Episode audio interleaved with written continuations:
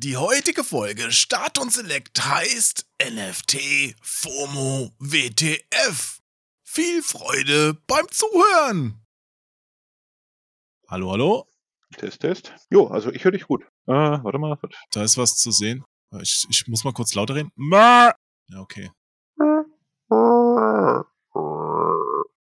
Wird schon passen, es wird schon passen. Ich hatte ja neulich mal beim Streamen auf Twitch so einen geilen Ausfall. Da lief alles auf meinem Rechner und dann habe ich gestreamt und OBS hat den Sound vom Spiel nur abgehackt übertragen. Aber auf meinem Kopfhörer war er gut.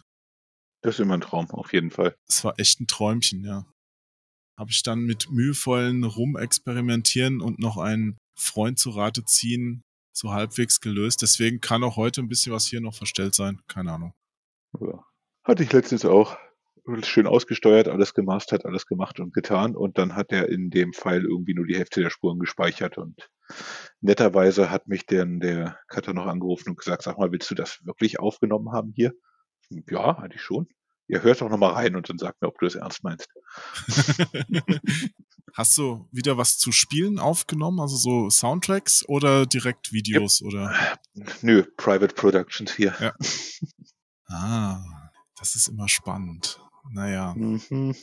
Hm, naja, geht so, ne? Ja, ich sage damit, also, wenn du echt nur die Hälfte der Tonspuren hast, wird's sehr lustig. Bevor wir loslegen, hast du dir eigentlich in letzter Zeit irgendwas an neuen Sinnlosigkeiten gekauft, seit wir uns zuletzt unterhalten haben? Zählen Schallplatten? Natürlich. Jede Menge. Tonnenweise. Besonders wenn sie richtig teuer sind. Äh, ja, gut, ich tausche mehr eigentlich. Also insoweit kaufen tue ich richtig teure Sachen eher selten. Echt, du tauschst? Ich tausche relativ viel und ich bin nah genug teilweise an den Quellen dran, dass ich sie für einen normalen Preis kaufen kann. Hm.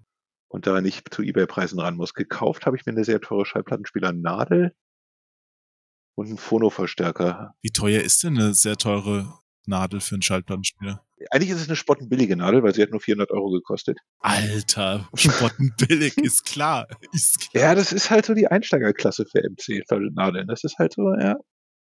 Aber irgendwo muss man ja anfangen. Ich habe ja auch noch einen Schallplattenspieler, aber da ist die Nadel also bei weitem nicht so teuer gewesen, glaube ich. Die ist auch schon uralt. Das muss an sich nichts Schlechtes sein. Ja. Also außer sie ist runtergerockt dann irgendwann ja, na gut, so oft benutze ich die nicht mehr. Ja. Ja, also insoweit, ja, ich habe jede Menge sinnlosen Shit äh, gekauft. Ich habe gerade probiert, noch viel sinnloseren Shit zu kaufen. Aber da können wir vielleicht gleich im Podcast noch drüber reden, von meinem Versuch, 50 Euro loszuwerden. Sehr, sehr gerne. für ein, für ein Banksy. Bansky? Wie spricht er sich aus? Banksy? Banksy? Banksy? Banksy. Ich wollte ein, ein Millionstel an einem Banksy besitzen. Aber nur so aus Gag, oder? Ja, einfach nur, um das auszuprobieren, was du mir da geschickt hattest. Okay, ja, da reden wir gleich noch drüber, kein ja, Problem. Da kommen wir gleich noch drüber, darauf zurück. Aber eins würde mich trotzdem noch interessieren, das mit dem Tauschen. Weil ich tausche ja auch ganz gerne, eigentlich, habe aber festgestellt, dass diese Online-Tauschgeschichten, außer jetzt mit so zwei Personen vielleicht, mit denen ich das öfters mal mache, nicht gut funktionieren, weil dann schreibt man sich immer tausendmal hin und her und am Ende ist der Gegenüber so unzuverlässig, dass es nicht klappt oder irgendwie kommt man da nicht zusammen. Das ist, glaube ich, in dieser großen Retro-Spiele-Community mit keine Ahnung wie viel, 10, 100.000 Leuten viel schwieriger als in dieser super engen Platten-Soundtrack-Nische. Weil im Prinzip sind das 5000 Leute in einer Facebook-Gruppe. Davon, keine Ahnung, 500, die wirklich was tun. Und die kennt man halbwegs. Ja, weißt du, das ist auch wie früher wie früher, als ich noch diese Forumsmoderation gemacht habe, Angebote ohne Preis, meistens funktioniert es nicht. Warum muss man sich da erst zehnmal hin und her schreiben, bis der Verkäufer dann sagt, dass er eigentlich 100 Euro dafür haben will? Für das Ding, das nur 10 Euro wert ist. Hm? Es gilt in der Gruppe zum Beispiel auch, du musst, wenn du was zum Verkauf anbietest, immer einen Preis dazu schreiben. Ansonsten wird es wieder gelöscht. Ja. Es funktioniert im Kleinen. Hm. Wenn es zu groß wird, ist irgendwann vorbei, hm. glaube ich, bei solchen Sachen. Ich habe auch jemand, mit dem schicke ich mir regelmäßig jedes Jahr zu Weihnachten ein Wichtelpaket. Immer die gleiche Person. Er mir, ich ihm. Und das ist lustig. Und da möchte ich auch gerade nochmal, das fällt mir gerade ein. Gib mir noch 30 Sekunden, ich hole da gerade noch was, das muss ich jetzt benutzen. das habe ich dieses Jahr zu Weihnachten gekriegt. Moment. Okay. So, Moment. Da bin ich wieder. Mhm. Traue ich mich zu fragen, oder? Das wird dich so freuen. Das ist ein Soundboard. Oh nein. Ein tragbares für unterwegs. Also nichts, was ich jetzt hier wirklich Mhm. einspielen kann, sondern ich kann es nur vor den, vors Mikro halten. Okay, halt's mal nicht zu nah erstmal. Wir, wir üben erstmal. Ich drück mal eine Taste, ja? Mhm. Das ist so ein Trollface. Nee, viel, viel zu laut, viel zu laut. Weiter weg, weiter weg. Noch weiter weg. Echt noch weiter weg? Ja, noch weiter weg. Okay, ich halte es nochmal. Weit weg? Noch weiter weg. Ah, weiter weg geht nicht. Ich schon Vielleicht passt du es ins Nebenzimmer oder so. Du verarschst mich doch. Hier, guck Ja, mal, Natürlich. der ist auch super. Hinter dir, ein dreiköpfiger Affe. Okay, da war die richtige Lautstärke. Ja. Ja. Ohne Scheiß, das war die richtige Lautstärke. Da kann ich gerne noch ab und zu mal was einfließen lassen. Ich habe hier auch eins, das ist nur für dich. Warum liegt hier überhaupt Stroh rum? Oh Gott, Ich sag, sind ja nur Klassiker das drauf. ist der Hammer. Das ist der Hammer. Das war schon sehr 90s. Na gut, ich begrüße dich erstmal, mein Lieber. Okay.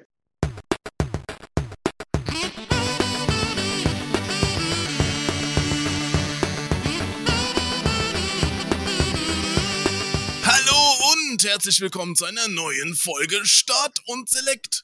Mein Name ist Onkel Jo. Neben mir im Internet sitzt ein Veteran der Videospielebranche. Diesen Status hat er nicht nur durch das bloße Anhäufen von Arbeitsjahren erreicht, sondern durch Kompetenz und innere Schönheit. Ihr wisst natürlich längst, dass ich von Martin Woger sprechen muss, dem amtierenden Chefredakteur von Eurogamer und dem Gast meiner heutigen Sendung. Sei gegrüßt, Martin! Tag, jo. Schönes Neues. Können wir das jetzt noch sagen? Neunter? Auf Oder ist das schon jeden komisch? Fall. Wobei, bis ich den Podcast hier geschnitten und veröffentlicht habe, ist bestimmt schon 2023. Da kann man es auch wieder sagen, ist okay. Ich wollte gerade sagen, also einfach aufheben, wird nicht schlecht. Nee. Weil ganz ehrlich, das, worüber wir heute reden, das wird in einem Jahr auch noch da sein, fürchte ich. Und ich fürchte, es ist nicht sowas, was sofort wieder weggeht, sondern eher was, das erstmal wachsen wird. Ist wie Corona. Es wird noch viel, viel schlimmer, bevor es irgendwann verschwindet. Ah, aber hier, bevor du mir dein Leid klagst, wie geht's dir denn heute? Äh, gut. Ich kann mich wirklich nicht beschweren. Das Leben ist prall. Es ist Sonntag. Ich muss arbeiten. Was soll ich sagen? Oh, das zählt jetzt nicht als Arbeit. Oder ist das Arbeit, was Nein, wir für machen? dich nicht, für mich schon. Nee, okay, da muss ich nicht arbeiten. Dann ist einfach nur Sonntag und alles ist super. Also für dich ist es nur anstrengend, für mich ist es Arbeit. Ich glaube, wir brauchen uns das nicht teilen. Geteiltes Leid und so, das lassen wir einfach. Ich lasse dir all das Leid. Ah, ehrlich? Okay. Naja, Hauptsache die Leute, die jetzt hier zuhören, die liebenswerten Zuhörer, Zuhörerinnen und sonstigen Menschen, Mitwesen, haben ihren Spaß dran. Da freue ich mich immer. Naja. Du nicht, ne? Ich merke das schon an deiner Sprachlosigkeit. Nein, nein, ich warte nur, bis du irgendwas Relevantes sagst und ich steige dann direkt ein. das war so ein Leberhaken. Kleiner Tiefschlag. Ist okay. Gut, dann steigen wir doch mal relevant ein. Mein Lieber, was beschäftigt dich denn zurzeit? Ich habe nämlich erfahren, dass dich da was aufregt und wollte gerne mal an deinen Emotionen teilhaben. NFTs. They suck. Das musst du erklären. NFT, Non-Fungible Tokens. Wir haben auch im letzten Podcast mit einem anderen Gast, habe ich das Thema schon mal kurz angeschnitten. Aber schieß los. Das ganze Konzept ist etwas, was mich wirklich ärgert und aufregt auf sehr vielen Leveln. Also auf keinem realen, wirklich menschlich relevanten, aber von einem Sammelstandpunkt, von einem Videospielerstandpunkt, von einem Wohin geht die Menschheit Standpunkt. Ist NFTs, denke ich, ein echtes Problem. Erklär du doch erstmal, was du für NFTs hältst und danach gucke nee. ich, was ich für NFTs halte und dann gucken wir, ob sich das irgendwie überschneidet, weil das habe ich manchmal den Eindruck, ist nicht immer unbedingt der Fall, wenn man über NFTs redet. Das mag so sein. Also das werden wir jetzt gleich rausfinden. Aber ich muss natürlich den Gast ein bisschen ausnutzen. Ich habe ja deine Expertise und Kompetenz angepriesen. Du musst jetzt erstmal erklären, was NFTs genau sind. Damit auch wir jeden Zuhörer, Zuhörerin, sonstigen liebenswerten, liebenswertes Mitwesen hier abholen. Also unter dem Vorbehalt, dass das alles auch anders interpretiert werden kann, weil NFTs derzeit, glaube ich, noch ein sehr fließender Begriff für alles Mögliche sein kann, ist es ein digitales Objekt irgendeiner Art, Bild, Ton, Schrift, völlig egal, das mit einem eindeutigen Code versehen wird, wie eine Blockchain und dadurch einmalig gemacht werden soll. jedes beliebige JPEG kann mit einem solchen Code ausgestattet werden und ist plötzlich als dieses JPEG einzigartig. Ganze geht dann auch in die Copyright-Richtung. Berühmtestes Beispiel, glaube ich, aktuell immer noch, dass der erste Tweet verkauft wurde. Dieser erste Tweet war, glaube ich, Hello World und wurde für irgendwas, keine Ahnung, 1,5 Millionen oder sowas verkauft. Das habe ich gar nicht mitbekommen. Ehrlich? Die haben den ersten Tweet verkauft von dem Yep. Erfinder von Twitter. Genau. Und für, ich glaube, es waren First Tweet Sold 2,9 Millionen. Habe ich ein, Was, ja, ein bisschen 2,9? tief gegriffen, 2,9 Millionen Dollar waren es. Das ist doch verrückt. Aber die Frage, die sich mir da stellt, ist, wie kannst du das überhaupt verkaufen? Ich meine, der ist doch im Netz. Genau. Das heißt, ich kann mir den noch angucken. Das ist etwas, was mich an NFTs so wahnsinnig aufregt. Im Prinzip ist es, jeder, der einen Screenshot davon mal gemacht hat, in den letzten, keine Ahnung, wann es gemacht wurde, 2006, hat im Prinzip dieses Bild, diesen Tweet. Vielleicht hat er ihn sich gespeichert, weil er Twitter-Fan ist oder was auch immer. ist der nicht noch sogar auf der Seite drauf? Also kann ich nicht noch da mit der URL zu dem Tweet gehen und mir den angucken? Oder haben die den jetzt runtergenommen? Ich habe ihn nicht gefunden, aber ich bin auch zu blöd für Twitter. Also insoweit hat das erstmal nichts zu bedeuten. Meines Wissens nach ist er noch da, aber das, was dort ist, gehört jetzt irgendjemandem. Und zwar, uh, it was sold as an NFT on Monday to Mr. Estavi, the Chief Executive from Oracle. Okay. Der erste Tweet gehört jetzt anscheinend dem Chef von Oracle. Aber das macht auf mich, Martin, so den Eindruck, wie dieses, ich kaufe jetzt einen Stern. Ja, also ich bezahle jetzt irgendwie 50 Euro und kaufe irgendeinen Stern, der Millionen, Milliarden von Lichtjahren entfernt ist. Ich werde ihn niemals besuchen können. Vielleicht wohnt auch jemand auf diesem Stern, dem das gar nicht passen würde, aber ich kann jetzt sagen, er gehört mir und ich krieg so eine Besitzurkunde. Also Mr. Estavi sagte dazu, I think years later people will realize the true value of this tweet, like the Mona Lisa painting. Es kann ja sogar sein, dass dieser Tweet eine Relevanz hat oder weltbewegend ist oder meinetwegen hat auch vielleicht Donald Trump irgendwann mal was getweetet, das die Welt verändert hat, auch wenn es doof war. Für irgendwelche Leute bestimmt. Aber deswegen bringt's ihm doch nichts, wenn ihm jetzt dieser Tweet gehört, oder? Er kann ihn vermarkten, nehme ich an, wenn er will. Er kann ihn weiterverkaufen. Ja, aber ich kann ihn doch auch screenshotten, das ist ja nicht verboten. Gut. Rein journalistisch kann ich doch auch einen Screenshot machen. Du kannst doch bei Eurogamer sagen, wir berichten jetzt über den ersten Tweet und machst einen Screenshot davon. Das dürfte ich wahrscheinlich nicht mehr. Ach komm, das kann ich mir nicht vorstellen. Nein, ich durfte den ersten Tweet, durfte davon erzählen. Ich durfte sagen, was drin steht, aber ich glaube, ich darf nicht einfach den Tweet einbinden. Da wäre ich mir gar nicht so sicher an der Stelle. Und das ist ehrlich gesagt an dem Punkt hört es bei mir auch technisch irgendwo auf. Keine Ahnung, man könnte auf den Prozess hinauslaufen lassen. Das kann aber auch Mhm. Mist sein. Pressefreiheit. Kann sein, dass es wirklich eine ganz spezielle Tweet Embed gibt, der mit diesem, der mit der Blockchain irgendwie dann gekoppelt ist und das ist dann seine. Hm. Aber nein, ich glaube, theoretisch darfst du das jetzt nicht mehr so einfach, weil es gibt ja dieses, es gibt so ein Meme inzwischen, glaube ich, auf Facebook, das gelegentlich zu dem Thema hochpoppt, dass dann irgendeiner geschrieben hatte, hey, wie findest du es denn, wenn dir einer deine Sachen klauen würde? Und der Beschuldigte hat einfach einen Screenshot von irgendeinem Bild gemacht, das auf irgendeiner NFT-Seite war. Und das ist nicht gänzlich falsch, weil derjenige hat ja dieses Bild gekauft. Und dieses Bild von ihm ist mit diesem Token versehen und das jetzt einfach zu screenshotten, ist eigentlich eine Raubkopie, hart gesagt. Ja, Soweit ich das verstanden habe. Immer unter diesem Vorbehalt, aber bis jetzt haben mir Naja. Leute, die mehr davon Ahnung haben, nicht direkt widersprochen, wenn ich sowas gesagt habe. nee, ich will dir da auch gar nicht wirklich widersprechen, weil es gibt in der Tat ja diesen Urheberrechtsbereich, der da wirklich ein Minenfeld ist. Ich kann ja auch nicht einfach irgendwelche Musik jetzt hier im Podcast abspielen äh, von Michael Jackson oder so. Da sind ja auch die Rechte verkauft. Ja, Was auch völlig okay ist, womit ich überhaupt nicht das geringste Problem habe.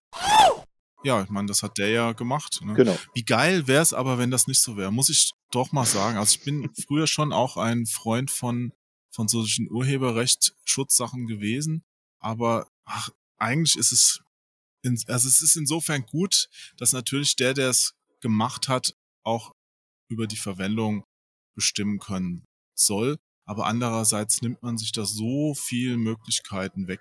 Ja, aber wenn du zum Beispiel jetzt kurz das Gegenargument, keine Ahnung, Coca-Cola findet irgendwo einen coolen Indie-Song, den sie mögen für ihren nächsten Werbespot und sagt sich, warum mit den Leuten reden, wir nehmen den jetzt einfach. Ja. Wäre für diese Leute auch nicht so toll. klar. Also insoweit, das, das generelle Konzept dessen will ich jetzt gar nicht in Abrede stellen.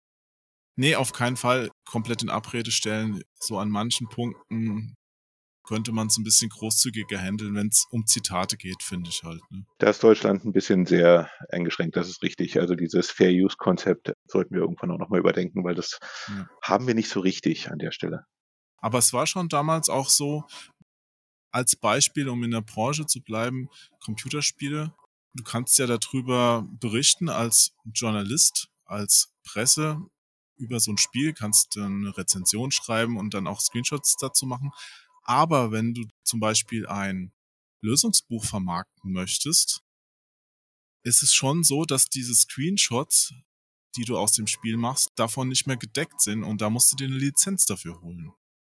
Ja, also das gibt da schon so, so Abwägungsgeschichten. Was ja auch okay ist, weil das eine ist halt irgendwo Presserecht und Pressefreiheit, die reinkommen, glaube ich. Und auf der anderen Seite ist es ja, dass dein Geschäftsmodell auf der Arbeit von jemand anders basiert, weil ja. ohne dieses Spiel hättest du kein Lösungsbuch und ohne diese Screenshots hättest du auch kein Lösungsbuch. Insoweit basiert das eine auf dem anderen. Das war ja immer die Argumentation, die Nintendo auch brachte, wenn sie dann irgendwelche Leute abgemahnt haben für irgendwelche Streams am Anfang noch, als sie nicht ganz so clever unterwegs waren. Mhm. Das ist auch ein Problem, mit dem sich diverse YouTuber rumgeschlagen haben oder auch bei Twitch. Genau, das meine ich ja. Theoretisch ja. ist es also so, ja, je nachdem, wie man es argumentiert, uns der Richter dann sehen würde, ist es durch sowas gedeckt. Andererseits, also du machst was Neues, indem du es auch kommentierst und es entsteht was Neues. Andererseits nimmst du ja komplett das Alte, wenn du so ein Spiel durchspielst. Ja, also da finde ich es aber trotzdem gut, dass da jetzt nicht alle Entwickler von Anfang an gesagt haben, nö, das wollen wir nicht, sondern dass die sagen, okay, es hilft mir ja auch in einem gewissen Maß, solange der jetzt nicht mein Spiel als Download verteilt, wenn das vorstellt, ist es für mich okay. Ja, naja. prinzipiell schwieriges Feld, sage ich mal. Neues Feld, ja, schwieriges Feld, neues Feld, wie NFTs. Genau. Wir sollten wieder zu bisschen zurückrudern, glaube ja. ich. Ja gut, aber mit, mit NFT wird's ja noch kleinkarierter. Ich meine, da kann ja jeder sich alles irgendwie schützen lassen und am Schluss blickt ja auch keiner mehr durch, wem was gehört, oder? Wenn es schlecht läuft, ja.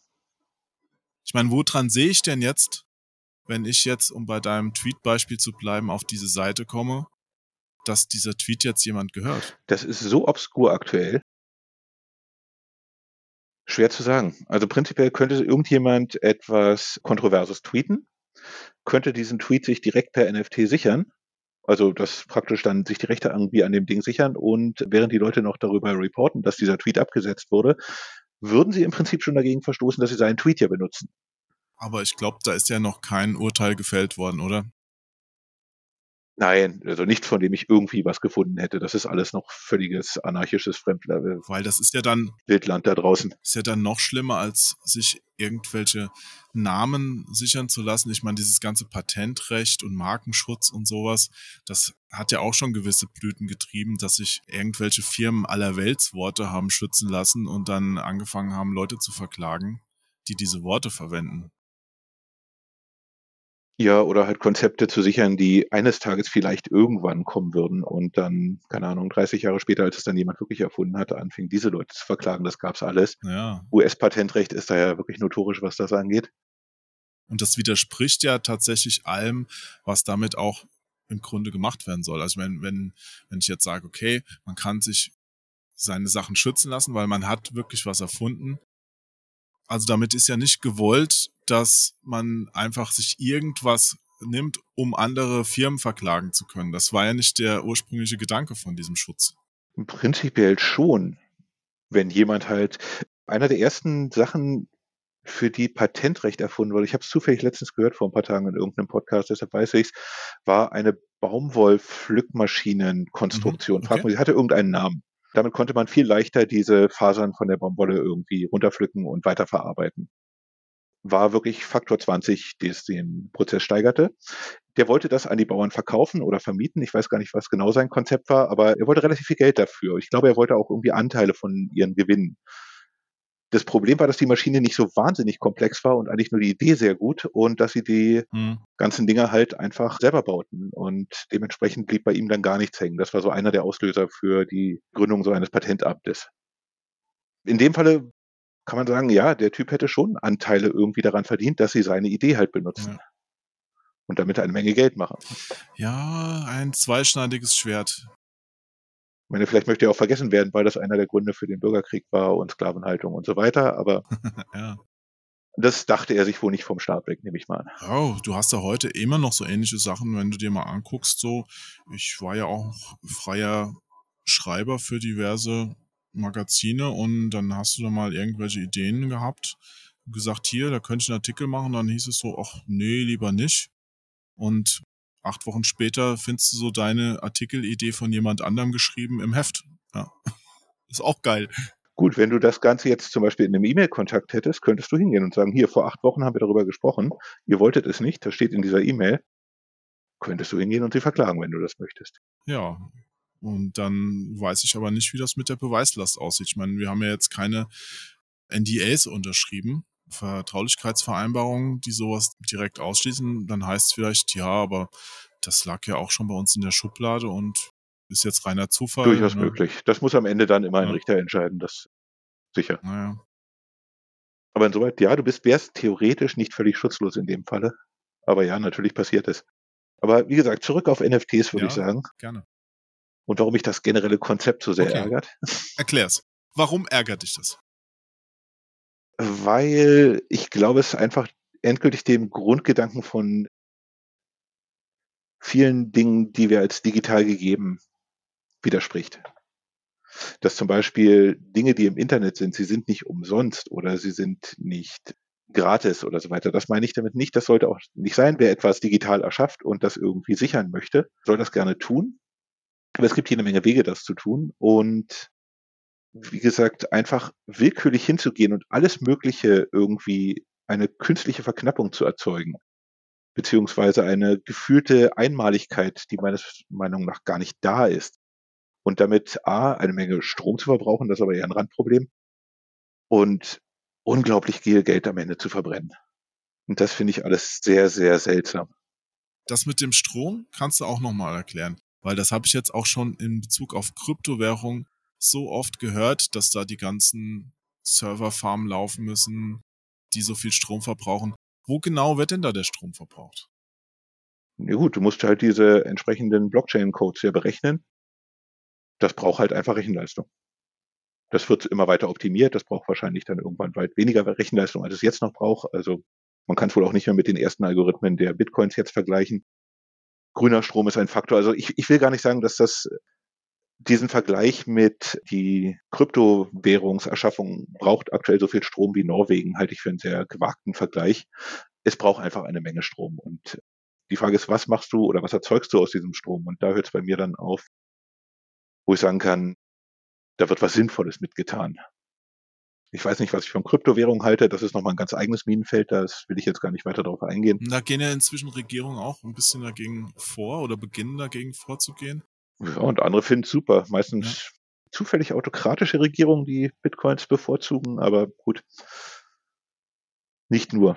Es entzieht sich halt der normalen Kontrolle und Regulatur Mhm. des Finanzsektors und das ist halt schon problematisch, wenn dann die ganzen Schwarzgelder oder sowas da auch Es verschoben gibt nichts werden. Besseres, um mit Drogen oder Waffen zu handeln als Bitcoins. Also Absolut. insoweit Absolut, wenn keiner mehr diese Geldströme nachverfolgen kann. definitiv Schattenseite des Ganzen sieht man auch an den ganzen Erpressungsgeschichten äh, im Internet, dass äh, die Hacker dann immer in Bitcoins bezahlt werden wollen und nicht irgendwo mit einem Koffer mit Dollar haben wollen. Wie viel einfacher das geworden ist, weil das würden die wahrscheinlich weniger häufig machen, wenn sie danach irgendwo in der Landschaft auf einen Koffer mit Bargeld warten müssten. Insoweit egal, Aber dennoch wir driften immer ab. einmal noch ganz kurz zurück zu diesen Codes. Wieso muss man die denn so kompliziert berechnen? Warum kann sich denn da nicht ein Martin Woger einfach hinsetzen, äh, nimmt eine zufällig eingetippte Zahlen, Buchstaben, Sonderzeichenfolge mit keine Ahnung, wie viel Zeichen du da brauchst, 80 Zeichen und sagst, das ist jetzt mein Code, den ich generiert habe. Warum muss der denn berechnet werden? Ganz ernsthaft, weil ich in Mathe zu schlecht bin und ehrlich gesagt zu wenig von der Erstellung dieser Kryptocodes verstehe. Wenn du mich da will, aufklären Ja. möchtest, tu dir, Ich weiß es tu dir keinen nicht. Ich dachte, Ich weiß nur, dass diese Ketten äh, wirklich fälschungssicher und so weiter und sonst irgendwas sein müssen und die sind wahnsinnig komplex. können wir uns gerne einlesen, beim nächsten Mal noch mal ein paar drüber, Worte drüber verlieren. Ja. Aber jetzt aus dem Stegreif sage ich dazu erstmal nichts, weil es mit hoher Wahrscheinlichkeit falsch wäre. Ja, schade, schade, weil das, das kann ich dir nämlich auch nicht beantworten. Das habe ich mich schon eine Weile gefragt, aber war zu faul, das jetzt irgendwie nachzulesen. Ja, gleichfalls. weil es interessiert mich auch nicht. Auch diese ganzen NFT-Geschichten. Ich finde das schade, dass das jetzt in den Spielemarkt, in den Spielebereich rüberschwappt, weil es hat ja mit Spielen genauso viel zu tun wie Craden einschweißen lassen. Da hatten wir auch schon mal drüber gesprochen. Ja. Also das hat ja mit dem an sich, mit dem Spiel, mit dem Nutzen eines Spiels nichts mehr zu tun. Das ist nur noch so ein Investment und das ist so unsympathisch. Du, bevor wir weiterreden, ich habe da noch jemand in der Leitung. Das ist ein Künstler, der dazu noch ein paar interessante Worte, glaube ich, sagen kann. Der hat mir nämlich berichtet, dass er auf DeviantArt aktiv ist und da passiert momentan Unglaubliches. Shion heißt der Mann, auch bekannt als Lucifer's Choice. Korrigier mich, Shion, wenn ich das falsch sage. Lucifer's Choice, Lucifer's Choice, geht beides. Okay. Du hast gerade, ja, wie soll ich sagen, NFT-Probleme bei DeviantArt. Ist das richtig? Ja, korrekt. Zumindest das erste Mal jetzt bei mir. Kannst du kurz erzählen, was da genau passiert ist? Ich bin jetzt schon seit ungefähr 14 Jahren auf DeviantArt aktiv. Wir Künstler mussten eigentlich schon immer mit Bildklauen rechnen und das war eigentlich leider oder ist leider immer noch normal, dass Leute das Bild halt speichern und anderweitig hochladen, aber das ist meistens eigentlich sehr schnell gegessen, weil man die Person meistens ansch irgendwie anschreiben konnte oder sich an den Support von den jeweiligen Website melden konnte und dann war oder sind die Bilder auch sehr schnell verschwunden. Anders sieht es jetzt mit den NFTs aus. Aufgrund dessen, dass das in den letzten Monaten so hochgeschossen ist, das Thema, ist auch der Bilderklau hochgeschossen. Dementsprechend hat jetzt DeviantArt ein, also eine KI entwickelt oder ein Programm, wie auch immer man es nennen möchte, die die einschlägigen NFT Marketplaces tatsächlich durchforstet. Das nennt sich DeviantArt Protect. Sollte es eine Ähnlichkeit mit einem deiner hochgeladenen Bilder in deiner Gallery, also auf DeviantArt, entdecken, wirst du sofort benachrichtigt oder insofern mit ein bisschen Delay, glaube ich auch, kriegt man eine Message von wegen hier, das ist deins und das haben wir zum Beispiel auf OpenSea gefunden. Bisschen tricky. So, das hat mir halt angezeigt, wer das hochgeladen hat. Den Link habe ich verfolgt. Und ja, es ist auf OpenSea gelandet und ohne meine Kenntnis, ohne mein Einverständnis als NFT verkauft worden. Ich sag's mal so, eigentlich kann man fast stolz drauf sein. Du wirst Seite an Seite mit den Castlevania-Sachen verkauft.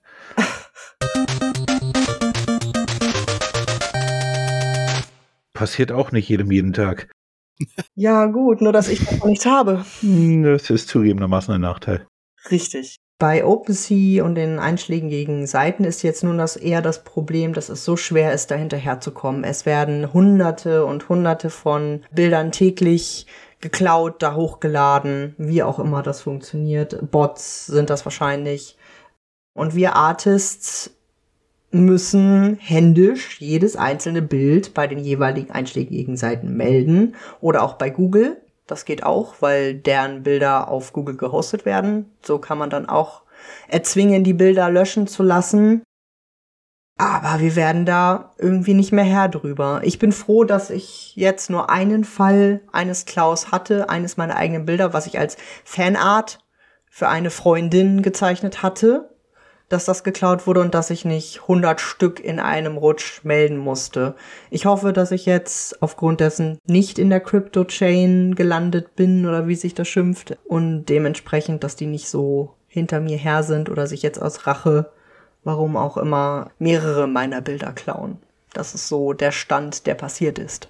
Okay, also wenn ich das kurz zusammenfassen darf, jemand klaut deine digitalen Bilder aus dem Internet packt diese NFC-Codes rein und verkauft das Ganze dann und du hast einen riesen Stress, um wieder das Ganze rückgängig zu machen und zu beweisen, dass es quasi deine Kunst ist, die du geschaffen hast. Korrekt, richtig. Vor allem, weil die, ich sag mal, die Klauer oder wie auch immer man sie nennen möchte, die Art Thefts, die sind alle anonym. Dank dem ganzen Krypto, Scheiß, sorry, dass ich das so sagen muss, ist nicht nachverfolgbar. Du weißt nicht, wer es war. Der kann jederzeit wieder einen neuen Account machen. Wer kriegt denn am Ende das Geld von den Verkäufen? derjenige, der den NFT verkauft, für meins war für, ich weiß es jetzt noch nicht, um die 300 Dollar Wow. eingestellt. Und das ist verkauft worden schon oder? Soweit ich das gesehen habe, war es ein, ein Besitzer, ja. Ha. Unglaublich. Das heißt, im Grunde wird dein, deine Kunst so ein Spekulationsobjekt. Also den Leuten, ich weiß nicht, den Käufern geht's denen überhaupt um dein Bild wahrscheinlich Nein. eher nur um die Möglichkeit, dass es teurer wird, oder? Richtig. Genau, also Hauptsache, die haben irgendwas, also die meisten, die NFTs anbieten oder klauen, nenne ich es jetzt mal, denen ist das Bild scheißegal. Wer ist der Artist, ist denen scheißegal. Hauptsache, die kriegen dafür das Geld, weil die ja selber nicht den Finger dafür krumm machen müssen. Haben die denn irgendwas zu befürchten Nein. an Konsequenzen oder bleibt das alles weiter anonym und das heißt, wenn du nicht aktiv wirst, passiert nichts? Korrekt. Nur das Einzige, wenn sie halt mehrere Takedowns kriegen, soweit ich das zumindest von einer anderen befreundeten Zeichnerin so verstanden habe, dann wird der Account zwar gelöscht, also von dem, der das geklaut hat, weil er zu viele Takedowns gekriegt hat und zu viele, wie nennt sich das, Strikes. Aber dann kann er ja, also dann wird der Account zwar gelöscht, aber er kann sich ja dann wieder einfach einen neuen machen. Und was passiert, wenn du nichts machst? Ja, dann verkauft das. Verkauft sich das. Aber wenn du es jetzt zum Beispiel gar nicht mitbekommst und jetzt nach ein paar Jahren feststellst, huch, das ist ja mein Bild, Ja, kannst du dann irgendwie nachweisen, dass es von dir ist und bekommst dann die Rechte überschrieben wieder oder ist es dann weg? Ist es einfach geklaut? Das ist jetzt so die Frage. Also da wüsste ich jetzt gar nicht die Rechtsbestände. Aber theoretisch ist es ja mein Intellectual Property. Sorry, wenn ich das auf Englisch sage. Ich weiß jetzt gerade nicht den deutschen Begriff dafür. Es ist, es obliegt ja meinem Copyright. Ich habe das ja. Das ist so, als würde man jetzt diesen Podcast nehmen, einen Mitschnitt davon machen und als NFT hochladen. Dann wür- würdest du ja auch sagen, das habe ich ja erstellt. Das ist ja das Copyright bei uns.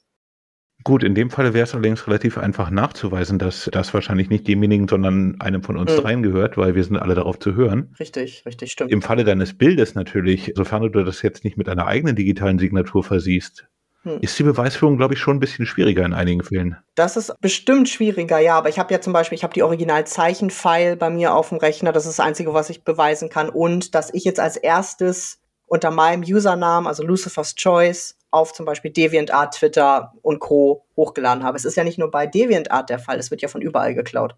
Von allen Seiten. Gut, jetzt ist das noch relativ einfach, aber sagen wir in zehn Jahren, so wie Jo gerade sagte, wenn es dann irgendwann auffällt, hups, Tja, da ist fast 30.000 Dollar wert, was ich gemacht habe. Ähm, habe ich da noch die Festplatte damals? das ist so die Frage. Wie kann man das dann noch beweisen? Das ist dann, das weiß man ja jetzt noch nicht, wie das in zehn Jahren aussehen wird. Sehr mystisch. Nur mal am Rande, weil ich hatte vorhin schon mal kurz darüber nachgedacht. Du machst ja Fanart letztendlich und die basiert ja auch auf Vorlagen, sage ich mal, von Spielen. Ich mache nicht nur Fanarts, also ich habe mich vor allem eher auf meine eigenen Charaktere, also eigene Geschichten, eigene Stories. Okay, gut, das ist dann wieder was ganz eigenes, aber Genau. zum Beispiel, was ich mich frage, die ganze Fanart-Geschichten. Es gibt ja zig Millionen Fanart-Geschichten zu Nintendo-Charakteren, Zelda, Animal Crossing, Mario, was weiß ich. ja, Dieser Bots greifen die wahrscheinlich auch alle fröhlich ab. richtig. Und jetzt irgendwann wird Nintendo dann auch feststellen, weil ab einem gewissen Wert von diesen Dingen und gerade bei solch bekannten Charakteren kann es ja durchaus sein, dass der Wert extrem hoch geht bei irgendwelchen Artworks, wird Nintendo wahrscheinlich auch hellhörig und guckt mal, wo die Sachen eigentlich herkommen und was zur Hölle da eigentlich gerade passiert.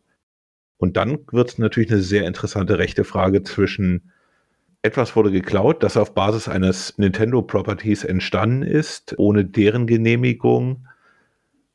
Es könnte eine ganz wilde Schneeballwelle von irgendwelchen Rechtsstreitigkeiten hinter sich herziehen, auf die nie jemand gekommen wäre, der einfach nur dachte, ich mache ein bisschen Mario-Fanart.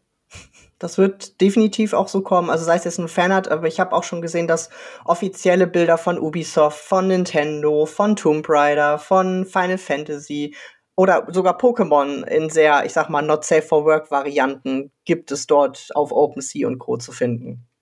Aber ist das dann nicht im Grunde ein riesiger Betrug, auf den das rausläuft? Ich meine, wenn, wenn ich jetzt irgendwelche Sachen kaufe, von denen die Verkäufer gar nicht die Rechte besitzen, ich weiß nicht, ob es nicht sogar ein Anlagebetrug ist, dass ich einfach meine ganzen Gelder verschieben kann und dann wieder was zurückbekomme. Also genau wie diese, dieses Risiko, dass die Kryptowährungen auch in sich bergen. Was ist denn da am Ende Sache?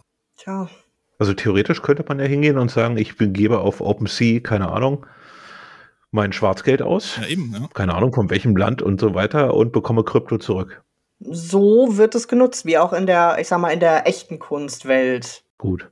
Weil viele haben dann ja, also weil viele der Kunsthallen und so, wo man halt Gemälde kaufen kann. Die verfolgen nicht zurück, wo das Geld herkommt. Sagen wir jetzt mal 150.000 Euro für ein Gemälde. Du kannst da hingehen, du kannst das Gemälde kaufen, es wird nicht nachverfolgt, wer es gekauft hat, also wie der Name ist, oder wo du das Geld her hast.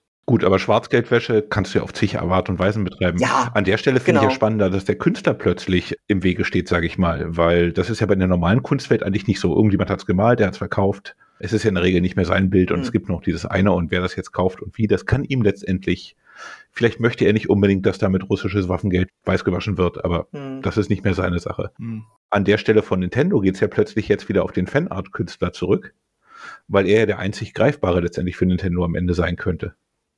Oh ja, darüber hatte ich noch gar nicht nachgedacht.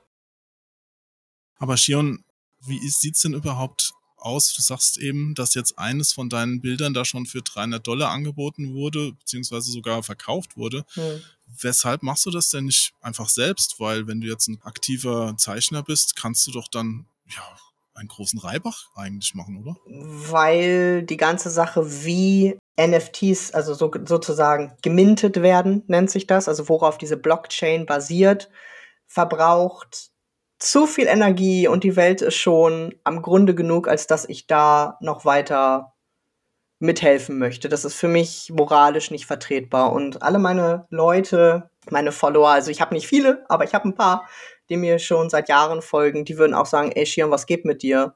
Du machst das nur für Geld. Und dann würde ich sagen, oh ja, wahrscheinlich. Mhm. Und die meisten machen es nur für Geld. Das ehrt dich großer Respekt auch dafür. Ich fürchte halt, dass das nicht alle so sehen werden und dass da schon mhm. jetzt viele einfach auf den Zug aufspringen und wohin der Zug rast, ja gut, wir werden es sehen. Da werden wir uns auch sicher gleich noch weiter unterhalten, Martin. Dann, Shion, dank dir schon mal für den kurzen Einblick, dass du dir hier auch die Zeit genommen hast, darüber zu reden. Vielleicht kannst du noch kurz sagen, wenn jetzt hier jemand zuhört und sich für deine Kunstwerke interessiert, wo genau geht er da am besten hin? Geht sie am besten hin und schaut nach? Am besten auf Twitter unter Lucifer's Choice, mit Z aber, nicht auf Englisch, also Lucifers Choice. Oder auf DeviantArt unter demselben Dicknamen. Oder auch auf Twitch, aber dann mit C. Das wäre okay. wichtig. Alles Klasse. aber ohne Unterstrich und zusammengeschrieben, oder? Korrekt, genau. Super. Dann, wie gesagt, nochmals vielen Dank. Vielleicht hören wir uns ja auch mal wieder. Ja, sehr, sehr gerne. Danke, dass ich da sein durfte. Okay, bis dann. So, und Martin, wir machen direkt weiter. Was ich bei NFTs in Spielen bis jetzt sehe, ist für alle Dinge, die NFTs als Lösung vorgeschlagen werden, gibt es eigentlich schon Lösungen. Und man braucht dafür weder NFTs noch irgendwelche Blockchains und ähnliches, sondern einfach nur Techniken, die da sind, die bis jetzt aber entweder nicht genutzt werden wollen oder einfach die Dinge, die es eh schon gab. Und was ich damit meine, ist zum Beispiel jetzt ein Beispiel ist, irgendjemand hatte mir gesagt, ja, stell dir mal vor, wie cool das ist, dass du in Assassin's Creed jetzt irgendein bestimmtes Blockchain-Schwert kaufst, so ein NFT-Schwert, und dieses Schwert kannst du dann auch in Destiny benutzen und wo überall, weil es ist ja dein Schwert und es wäre überall gleich. Sage ich, das technisch wäre das überhaupt kein Thema, wenn die Firmen daran ein Interesse hätten. Dafür bräuchte ich weder das NFT noch die Blockchain. Aber keiner Spielehersteller möchte das tun. Sie möchten einfach nur, dass Ubisoft möchte nur, dass du dieses Schwert kaufst. Das ist ihr primäres Interesse.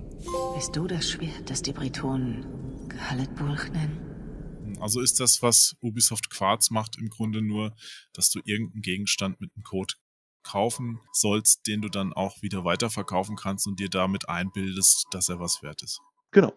Und das ist dann wieder so self-fulfilling prophecy, dadurch, dass es ja limitiert ist und die Spieler es cool finden, hoffentlich für sie, Ubisoft in dem Spiel, hast du eine Wertsteigerung darin dass zum Beispiel du kaufst ein Schwert bei irgendeinem Job für, keine Ahnung, 50 Euro und hast dann eins von fünf dieser, sagen wir mal, in wirklich extremer Limitierung Assassin's Creed Schwerter, rennst damit rum und wenn die im, gibt's bei Assassin's Creed einen Multiplayer mit mehreren Leuten?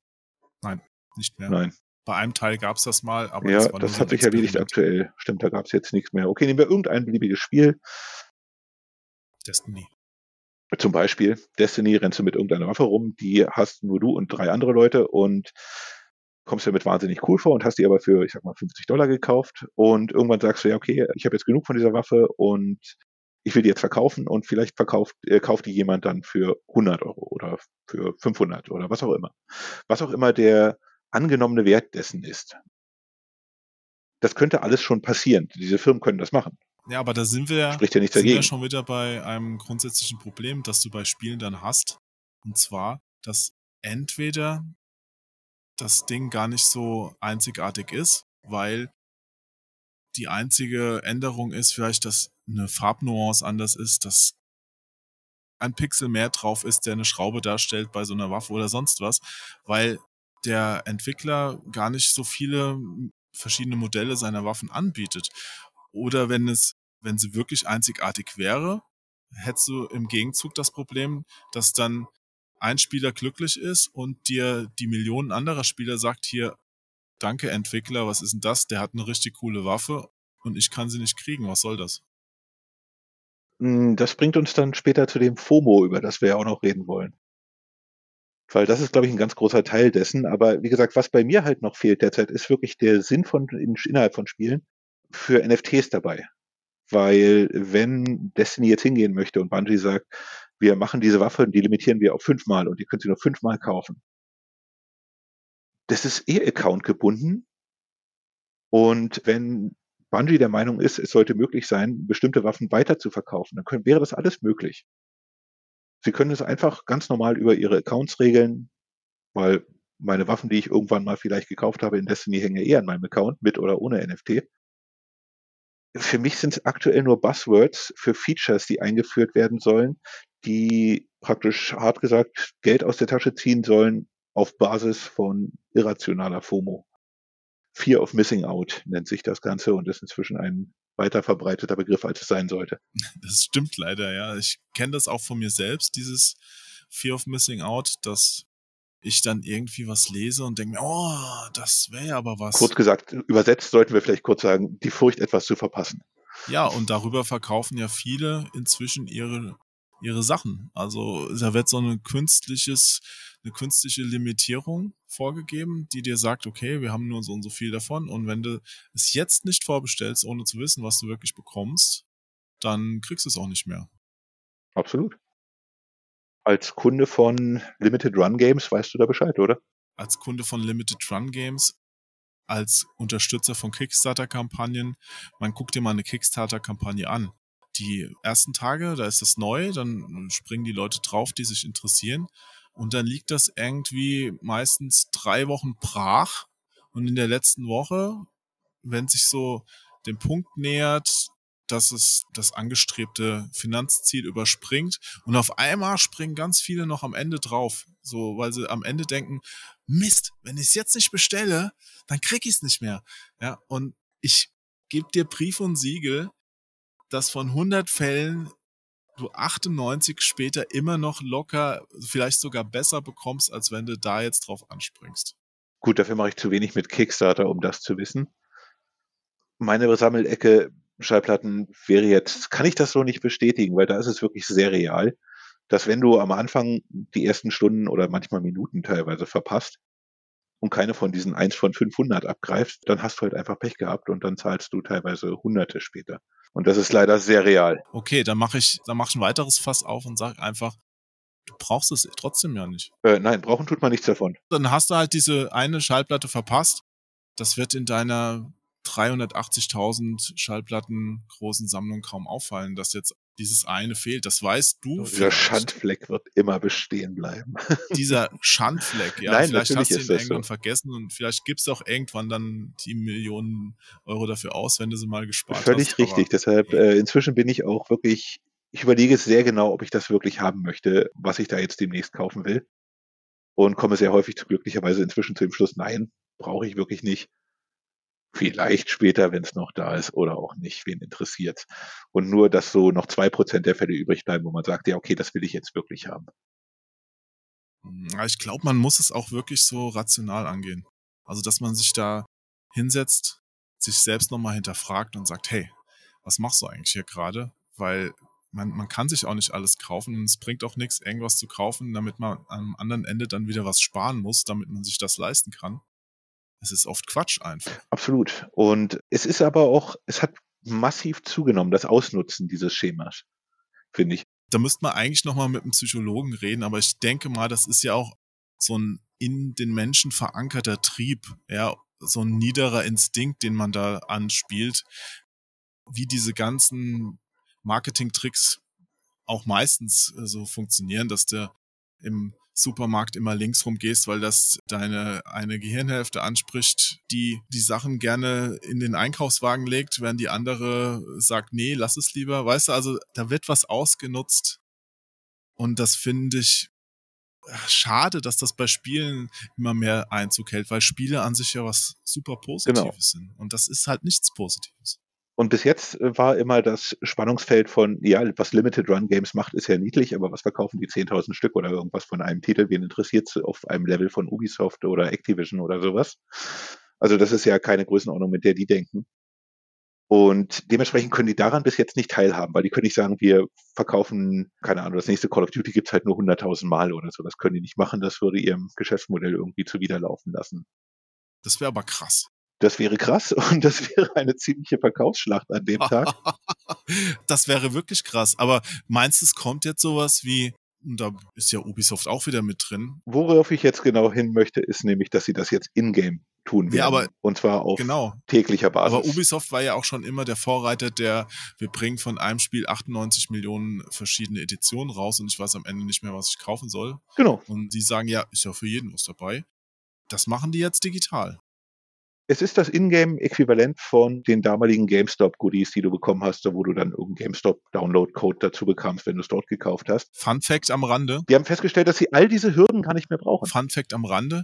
GameStop hat jetzt eine Abteilung gegründet, die sich speziell um Kryptowährungen und NFTs kümmern soll. Ja, aus gutem Grund, weil gewisse Panik ist dabei, natürlich, weil physische Verkäufe immer unspannender werden, zumindest in der breiteren Masse und sie damit immer weiter außen vor sind und jetzt wieder praktisch selbst anfangen müssen, diese Goodies extra nochmal zu pushen und dazu ihre eigenen erschaffen müssen. Also ich bin gespannt, wie die das integrieren werden in die eigentlichen Spiele oder ob sie es überhaupt können. Mal gucken, was da passiert. Keine Ahnung. Alles noch sehr nebulös. Ja, das war früher, als ich mich um die Cover-DVDs von der PC Action mitgekümmert habe, auch immer schon ganz nett, wenn ich dann irgendwie mit Entwicklern gesprochen habe, ob die uns vielleicht einen speziellen Gegenstand für unsere DVD überlassen können oder machen können, die man dann quasi reinpatcht in das Spiel, den dann nur die Leser von der Zeitschrift haben. Da war es halt aber noch so halbwegs, ja, da kauft man sich die Zeitschrift und dann hat man den. Aber inzwischen ist es ja, wenn das jetzt wirklich ein ganz individuelles Ding werden würde, das fände ich schon wieder sehr, sehr schwierig. Weil dann du so viele Leute damit ausschließen würdest, wenn das ein cooles Ding wäre. Ja, kurz gesagt, ja, aber das. Oder? Deswegen kann ich mir nicht vorstellen, dass es wirklich funktioniert, weil das müssen ja solche Sachen sein, die so unwichtig und sinnlos sind, dass es nur eine Person besitzen kann, dass es dann auch wieder egal ist. Du meinst wie Air Jordan Sneaker oder sowas? Was in der physischen Welt ja wahnsinnig gut funktioniert, aber irgendwie doch ein bisschen irrelevant ist, weil andere Sneaker funktionieren genauso gut. Ihre Effizienz ist wahrscheinlich genauso hoch oder besser als ein bestimmter anderer Sneaker, den es aber halt ja. nur 500 Mal gibt. Und wenn du jetzt eine Waffe in Destiny hast, die es nur 500 Mal gibt, muss die am Ende nicht mal besser sein oder irgendwas. Es ist einfach nur pure Limitierung und genau dieser gleiche Gedanke, der bei diesen Sneakern oder anderen Sachen durchkommt. Das heißt, eigentlich sagst du, es wird funktionieren. Ich, ich fürchte ja. Oh nein. ja, ich, ich fürchte, wenn sie es nicht komplett verbocken und wirklich das Spiel dadurch kaputt machen. Und ich hoffe, dass sie intelligent genug sein werden, diese Dinge nicht in die Spielmechaniken eingreifen zu lassen. Und auch nicht das ganze Spiel nur um den Verkauf dieser Dinge herum aufzubauen. Solche Fälle wird es sicher geben. Aber ich hoffe mal, dass Ubisoft und Co. da schlau genug sind, sich das jetzt nicht anzutun. Ich glaube, die Sportspiele werden da ganz groß dabei sein. Oh ja. Wenn ich mir jetzt schon überlege oder mir anschaue, man, beim letzten Podcast hatten wir zum Beispiel auch als Beispiel, äh, zum Beispiel als Beispiel, beim letzten Podcast hatten wir da auch drüber gesprochen, dass es da inzwischen so ein, ja, Spiel kann man es kaum noch nennen, so ein Basketball-Ding gibt mit NFTs, wo du dir so einzelne Clips aus Spielen kaufen kannst. Ja, war so ein 3-Sekunden-Clip aus irgendeinem Spiel, wo jemand übers Feld rennt oder einen Dank macht oder sowas. So Dinger könnte ich mir dann auch vorstellen, dass jetzt dann die großen Hersteller wie 2K und EA das versuchen in ihre Sportspiele dann mit einzubauen. Die waren ja schon immer recht forsch bei so Sachen mit dabei, wenn es um Werbung geht. Wenn sie jetzt dann noch, ja, diese Schuhgeschichten einbauen, dass du dann spezielle Schuhe kaufen kannst, die es dann nur an einem Tag gibt oder sonst was, kann ich mir gut denken, dass das gemacht und auch wird und auch funktioniert. Genau, und dann sind wir auch wieder bei der Lootbox-Diskussion. Sind das dann wieder solche Geschichten, wo sowas dann dabei rauskommt, die eigentlich in vielen Ländern ja inzwischen schon nicht mehr legal sind. Ja, genau, aber das Gute ist ja für Sie, dass Sie damit auch die Lootbox-Thematik aushebeln. Ja, die ist dann komplett ausgehebelt schon. Genau, aber gleichzeitig brauchst du dich ja nicht zu der grämen, dass du jetzt keine Lootbox mehr in NBA 2K verkaufst, wenn du irgendwie jeden zweiten Tag ein spezielles Paar Air, Sneaker, Jordan, was auch immer, für, keine Ahnung, wahrscheinlich kannst du am Ende 100 Dollar dafür nehmen, so wie das Ding in den USA zum Beispiel läuft. Aber Martin. Und dann bringst du halt so ein spezielles Designtes raus, 1000 Stück limitiert, 100 Dollar each. Ja, ganz netter Nebeneinnahme. Aber läuft das dann parallel zu deinem normalen Spiel, Martin, oder? Ja, es wäre einfach fürs Spiel an sich wäre es ja irrelevant. Du kannst ja im Multiplayer zum Beispiel gegen denjenigen spielen, der diese Sneaker hat. Und er hätte keinen großen spielerischen Vorteil davon, du hättest keinen spielerischen Nachteil. Er hat sie aber einfach und zeigt, dass er ein cooler Hoshi ist, der halt diese Dinger gekauft hat. Und darf stolz darauf sein und freut sich. Zweiklassengesellschaft. Ja. Also die einen haben das Geld, geben es dafür aus. Nichts Unbekanntes in der Sammlerszene, oder? Naja, online finde ich schon, dass das noch ein neues Ding ist. Klar gibt's immer Leute, die jetzt mit irgendwelchen Erwerbungen geprotzt haben oder so, aber dass man sich jetzt auch dass man ein Spiel spielt und dann auch noch damit im Spiel konfrontiert wird, das ist. NBA ist über diesen Punkt längst hinaus. Du kaufst dich in dem Spiel am ersten Tag in die Oberliga.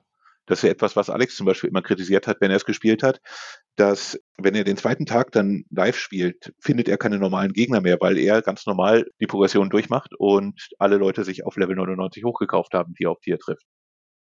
Die spielen untereinander wunderbar natürlich, weil die alle auf dem gleichen Level sind, aber er sitzt dann halt da und sagt so, ja, okay, ich könnte jetzt 200 Dollar ausgeben oder ich lasse es einfach. Das heißt, du als Käufer einer Standardversion bist dann am Ende nur noch das Kanonenfutter für diese Elite-Spieler. Zumindest bis du irgendwann auch diesen Level erreicht hast, den du ja auch ohne extra Geld erreichen kannst, aber es dauert halt länger. Musst du halt erstmal dich sechs oder acht Wochen durchgrinden oder wie lange auch immer das dauert. Ja, machen wir uns nichts vor, das dauert immer, immer länger. Bei jedem neuen Spiel, das rauskommt, dauert es irgendwie noch länger. Mhm. Bei manchen Spielen ist es auch einfach, dann gibt man es halt auch aus. Ich bin auch so ein Opfer, ich gebe es auch zu, ich habe auch schon solches Zeug gekauft. Ich habe zum Beispiel, erinnere ich mich, in Forza irgendwann das war zum Glück nicht viel, hat diese Karte gekauft, wo dann die ganzen versteckten Sachen eingezeichnet sind. Mhm. Hi, ich bin's Kira. Der neue Boss ist schon vor Ort. Wir müssen jetzt los. Ich melde mich wieder, wenn wir da sind. Weißt du, dass du dann nicht mehr alles komplett abfahren musst und einzeln suchen musst. Ich bin auch jetzt niemand, Assassin's Creed, worüber wir zwei ja auch schon lange gesprochen hatten, ist auch so ein Beispiel. Da kannst du dir ja ich spiele es jetzt auf dem Schwierigkeitsgrad Albtraum, also wirklich das allerhöchste, bis auf einen Punkt. Bei der Karte habe ich mir, da kannst du es auch noch runterschalten, also hochschalten den Schwierigkeitsgrad und schaltest damit runter, was du sehen kannst auf der Karte. Ja, dass dir noch Punkte, wo du hinreiten musst für die Missionen, nicht angezeigt werden und sowas geht da, glaube ich, noch. Ich habe es tatsächlich nicht gemacht, weil es wäre mir einfach zu nervig, wenn ich durch Suchen noch mehr Spielzeit aufbringen müsste, weißt du? Mhm. Und da möchte ich kein Geld. Also ich fände das blöd, wenn das jetzt super teuer wäre. Weißt du, in Forza, okay, so grenzwertig, hab's gemacht, da haben noch ein paar gefehlt und ich dachte mir, ah, bevor ich jetzt alles nochmal absuche, so wie in Assassin's Creed 2 eine Feder verpasst, alle 100 nochmal ablaufen, dachte ich mir so, nee, guckst du einfach mal, wo das ist. Ja, das könnte ich mir vorstellen, da sowas, aber ich glaube, es geht wirklich mehr um Ingame-Items, was ich jetzt so in der ersten Welle zumindest sehen würde. Also gerade NBA wäre dafür prädestinierter Kandidat, weil, oder FIFA genauso, weil wie du schon sagst, die Leute geben eh schon hunderte Euro oder Dollar aus und sind schon in das Spiel komplett investiert und spielen manchmal das ganze Jahr über nichts anderes. Und wenn du denen jetzt einmal die Woche äh, noch die Chance gibt, irgendein spezielles Item als einer von, keine Ahnung, 5000 zu besitzen, also über die 5000 müssen sie sich keine Sorgen machen, die werden verkauft. Und das wahrscheinlich in Minute eins. Und äh, wie gesagt, was Das Limitierte daran wird kommen auf die eine oder andere Weise. Ich finde es furchtbar, was jetzt das Ganze noch mit Blockchain und NFT dabei soll. Dieses Weiterhandeln.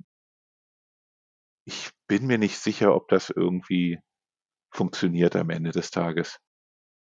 Weil ja, ich kann ein paar Sneaker in der realen Welt kaufen und die werden irgendwann viel mehr Geld wert sein. Ähm, diese wunderbare App, über die wir hier gerade gesprochen haben, könnte ich jetzt Miteigentümer an. Ich habe es vergessen.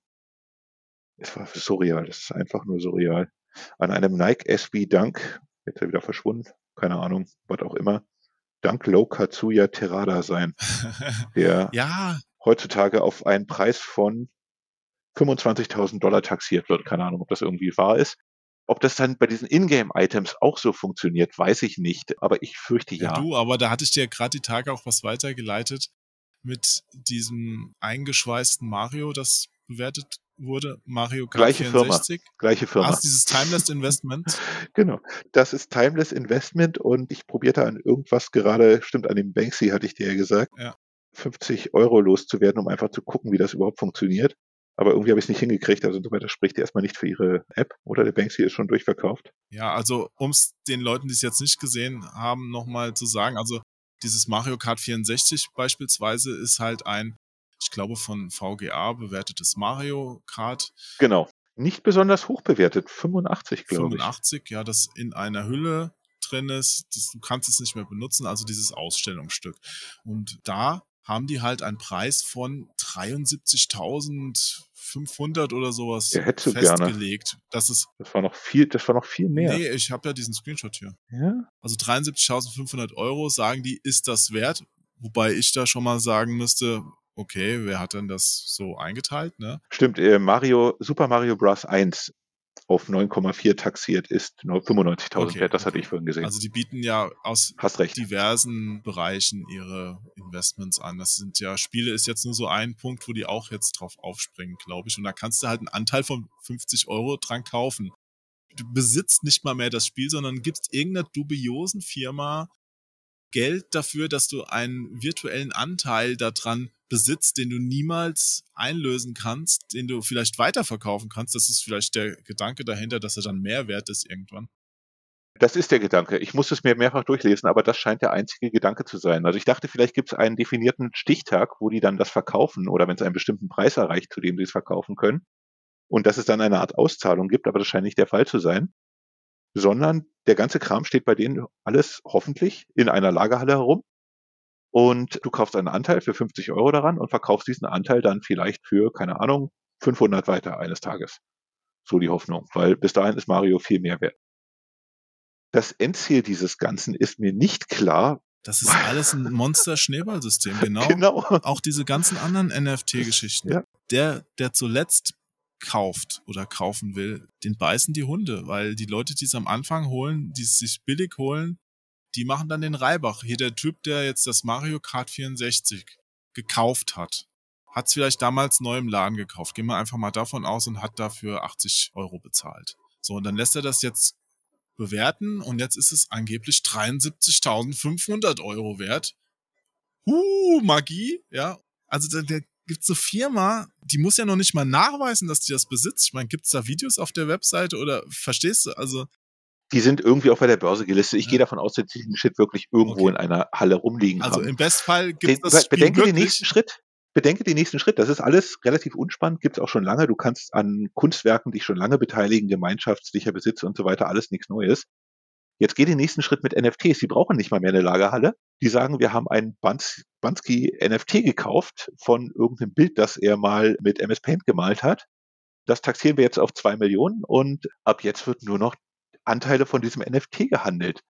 Und du bist völlig außerhalb der realen Welt angekommen Ja, hier in diesem Falle gibt es dieses Modul wahrscheinlich und es ist auch nicht wertlos, aber bei diesem NFT-Kram so kann ich sagen, okay, ich habe einen Screenshot von diesem Banksy-Bild oder ich habe das, was auch immer ihr Weirdos da treibt. Und dafür habe ich auch noch wahnsinnig viel Geld ausgegeben. ja, ich würde dir übrigens auch von meinem letzten Japan-Urlaub ein Bild für anteilig 50 Euro überlassen. Eine Kopie davon, ein JPEG. Wäre das okay? Pack eine Blockchain ran und pack's auf eine NFT-Seite. Wahrscheinlich findest du einen Abnehmer. Die Chancen stehen nicht so schlecht. Oh Mann, ey.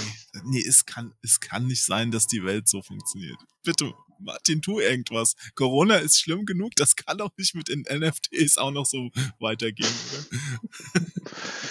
Also im Prinzip ist es, NFT ist das Spielzeug für all die Leute, habe ich den Eindruck, die irgendwann mal gesagt haben, ja, ich will nichts mehr sammeln und ich will, brauche diesen physischen Kram nicht und so weiter.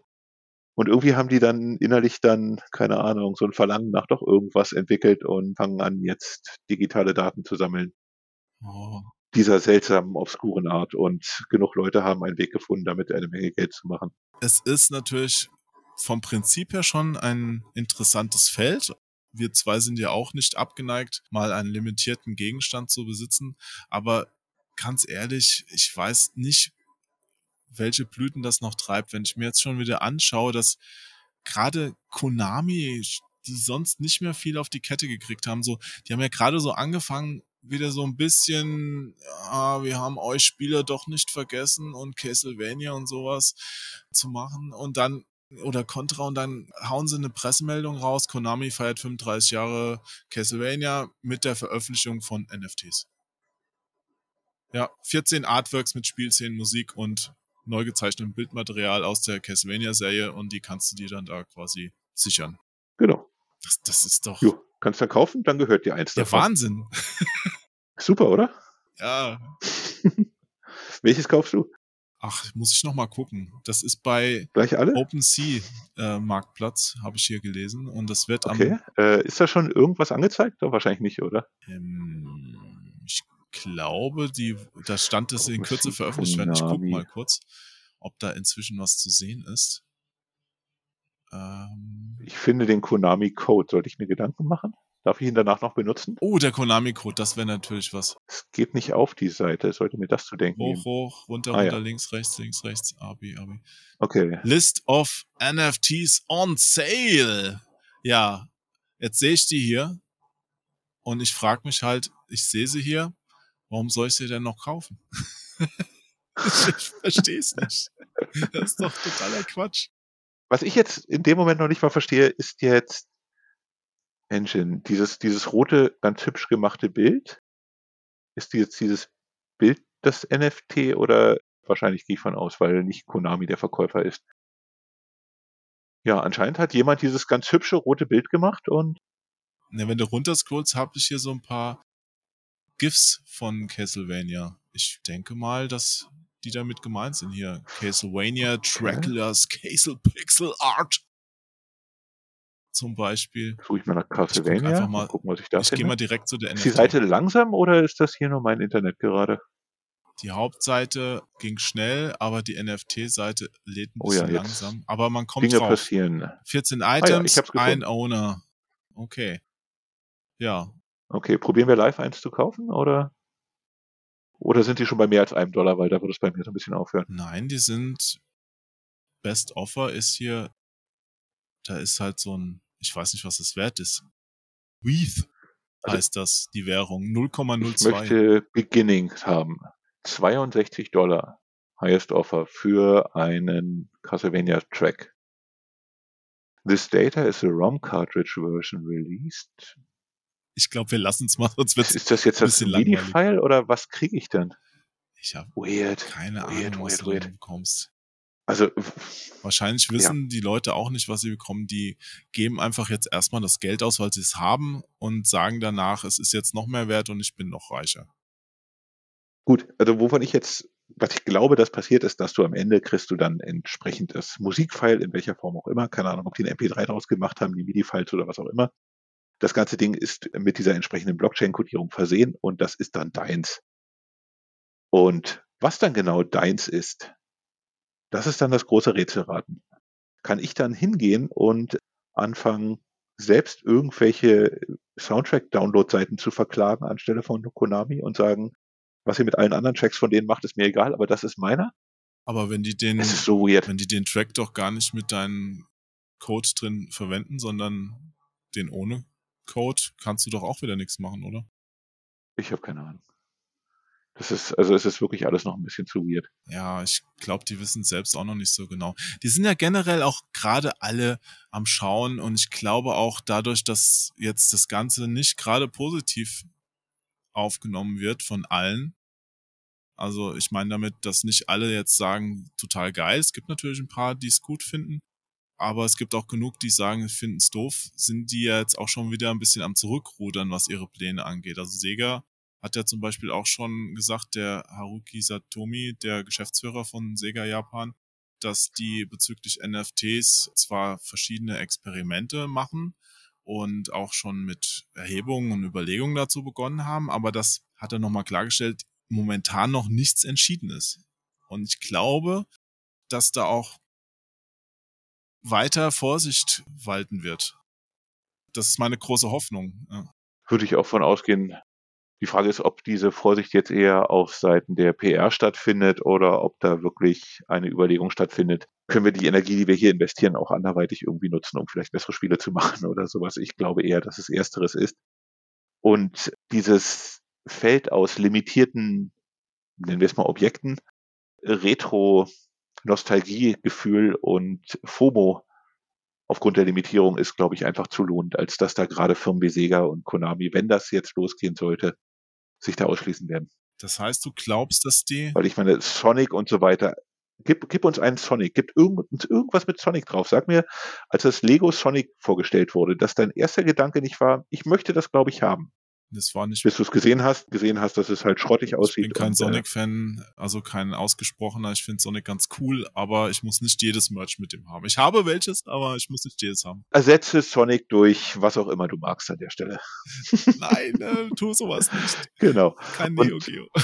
Genau. Und das funktioniert für viele, glaube ich, auch mit dieser digitalen Geschichte. Und Ja, ich bin ja auch FOMO, ja, Fear of Missing Out. Ich bin gerade am überlegen, weil mein Spiel 2021 war tatsächlich ein Retro-Spiel, weil ich finde es total cool, dass Demons of Azteborg fürs Mega Drive so abgefangen gut geworden ist.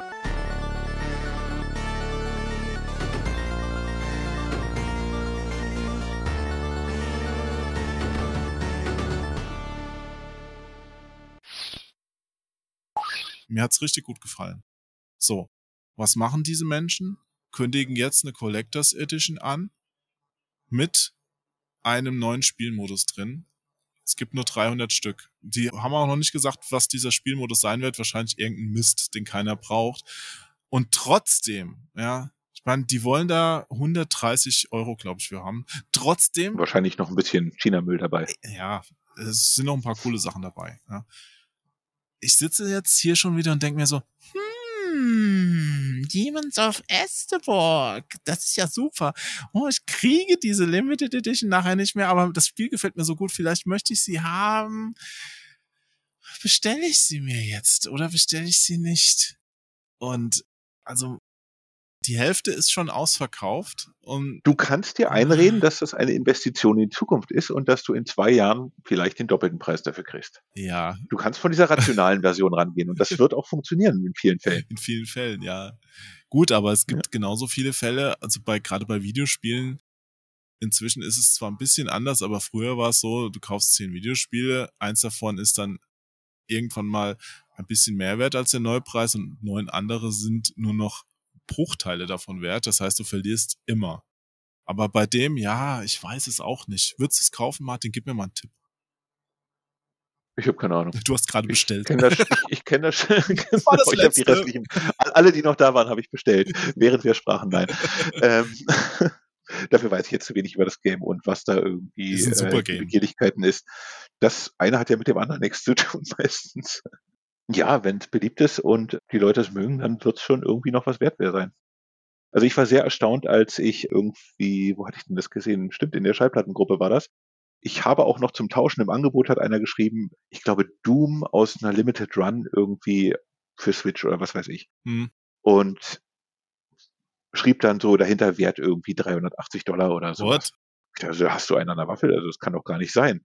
Und schaute mir dann halt die letzten Verkaufspreise davon an und stellte fest, dass das nicht der schlechteste Preis war, für den das Ding verkauft werden würde oder getauscht. Ja, das sollte keiner machen. Ehrlich nicht. Dann lieber verzichten. Verzicht ist, glaube ich, auch das große Ding, das wir in den kommenden Jahren lernen müssen. Dass einfach Verzicht einen auch weiterbringt. So einen asketischen Ansatz vom Leben. Ist jetzt nicht die neueste Erkenntnis. Nein, ist nicht. Thomas von Aquin, glaube ich. Ja, Vielleicht. Überhaupt nicht neu, aber wir kommen da wieder hin. Es kann nicht sein, dass immer alles nur nach oben geht. Dieses ewige Wachstum, es ist, gut, jetzt sind wir schon fast bei gesellschaftspolitischen Sachen, aber ich glaube auch nicht, dass die Autoindustrie jedes Jahr mehr Autos verkaufen kann in Zukunft. Die müssen einfach mal davon ausgehen, dass selbst mit Elektroautos weniger verkauft werden können, nur noch. Weil du kannst nicht die ganzen Städte weiter mit Autos zumüllen. Also was anderes tust du ja nicht mehr. Das sind Blechlawinen, wo eigentlich Menschen gehen müssten, weißt du? Ich halte mich jetzt mal raus. Es ja, war- halt dich mal raus. Ich, das war ein kurzer Rant. Turn gerade, auf den ich jetzt Ja. so gesellschaftlich nicht vorbereitet war. Generell gebe ich dir recht. Einfach, weil, ja, du, es ist nicht unendlich steigerbar in einer endlichen Welt. Also insoweit, ähm, auf die eine oder andere Weise hast du auf jeden Fall recht. Und jetzt ist irgendwas kaputt gegangen. Mein Soundboard ist so gut.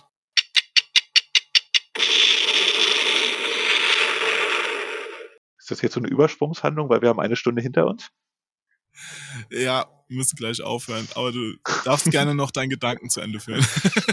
Ich glaube, ich habe dir einfach nur weitestgehend recht gegeben und blieb vage dabei. Halten wir das mal fest.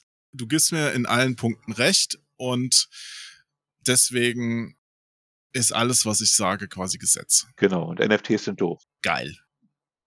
Ja. Nee, aber ist das dein Fazit? NFTs sind doof? Warum? Weil ich würde dir das nicht so, so ganz NFTs an sich sind nicht doof. Es ist, NFTs sind einfach nur eine technische Sache, die ich, für die ich halt derzeit noch keinen sinnvollen Use Case sehe. Bei allem, was bis jetzt damit getan wurde. Das könnte ich unterschreiben. Dann haben wir doch einen gemeinsamen Nenner gefunden. Ja, ich glaube, dass man damit richtig coole Sachen machen kann.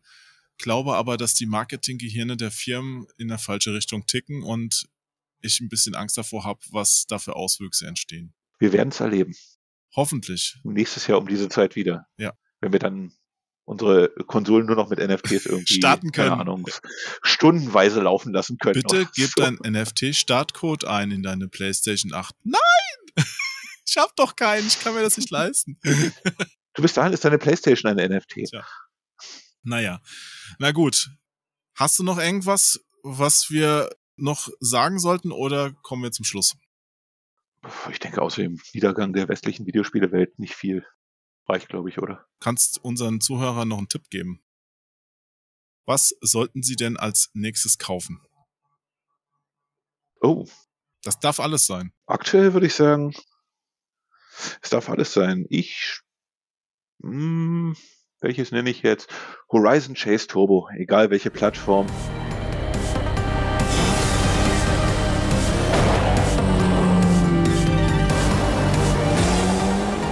Es ist einfach ein richtig, richtig geiles Rennspiel mit dem besten Soundtrack aller Zeiten und kauft die Senna-Erweiterung, sie ist fantastisch. Die habe ich noch nicht gespielt. Ich habe das Hauptspiel durchgespielt. Ist super, oder? Das hat mir richtig gut gefallen. Aber die Erweiterung dachte ich mir so, oh, nochmal mehr vom Gleichen. Muss jetzt Nee, nicht überhaupt nicht. sein, ist nicht mehr vom gleichen. Es ist noch schneller, es lässt sich noch cooler steuern. Hm. Und ich hatte damit weit mehr Spaß, als ich je erwartet hätte, weil mein erster Gedanke war auch so, hm, F1-Autos in dem Spiel, naja. Nein, habe ich äh, zwischen Weihnachten und Neujahr durchaus ein paar Stündchen mit verbracht. Kann ich wärmstens empfehlen. Alles klar. Dann können wir uns jetzt verabschieden mit einem zynischen Tschüss. Ich muss es dir nicht mehr erklären, aber diesmal musst du mal richtig lange durchhalten. Tschüss.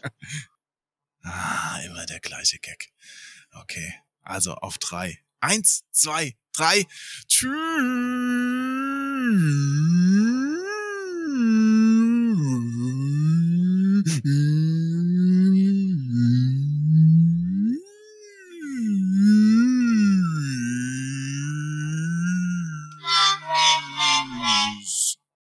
Das okay, dass ich das jetzt mitgeschnitten habe, lupen werde und als Wahlgesänge verkaufe? Natürlich. Äh, mit NFT natürlich und Token gesichert und Ja, auch, äh, das ist auch so ein Geschäftsmodell, das ich mir gerade versuche zu erschließen. Wahlgesänge selbst produzieren. Und so. ähm, Ich denke, wir sind da was auf der Spur. Ja, ja, was, was Guten. Aber, Martin, du bist natürlich trotzdem noch nicht entlassen.